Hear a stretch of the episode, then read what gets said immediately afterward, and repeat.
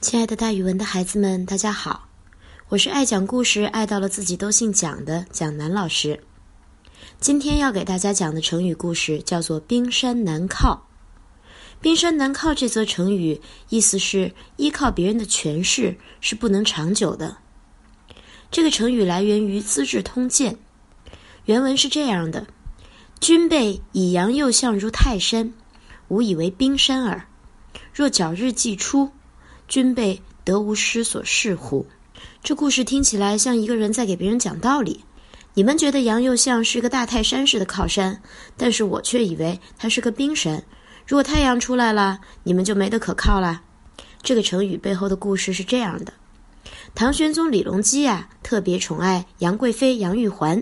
姜老师插播一个小知识：相传呀，杨玉环是个胖子，她躺在席子上的时候，肉溢出席外三寸。就是说，他的肉耷拉在席子外边，耷拉了三寸，所以回去可以安慰妈妈了。没事儿，没事儿，你不算胖。唐朝就是以胖为美的，别减肥了。好，杨玉环特别受宠爱，于是杨家便鸡犬升天了。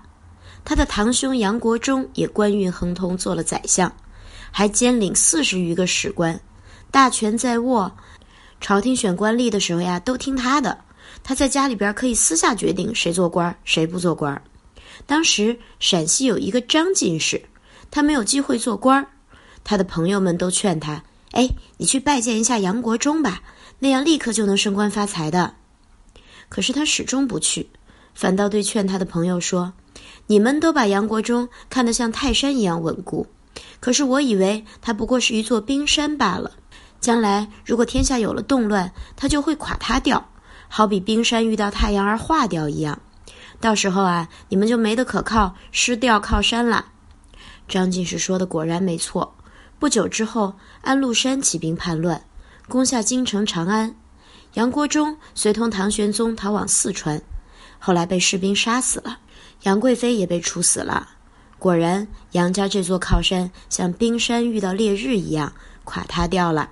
所以“冰山难靠”这个成语就流传了下来。比喻不能长久的权势难于依靠，同样呢，也是规劝大家一定要独立奋斗，不要靠别人的权势活着。咱们可以这样造句：你不要以为他是一座稳固的靠山，他犯了那么多的错误，人家要是查起来，他自身都难保，可见是冰山难靠啊。好啦，今天的成语故事就讲到这儿。蒋老师的成语故事会三百六十五天不停讲下去。大家可以关注蒋老师喜马拉雅上面的小故事合集哦，咱们明天见。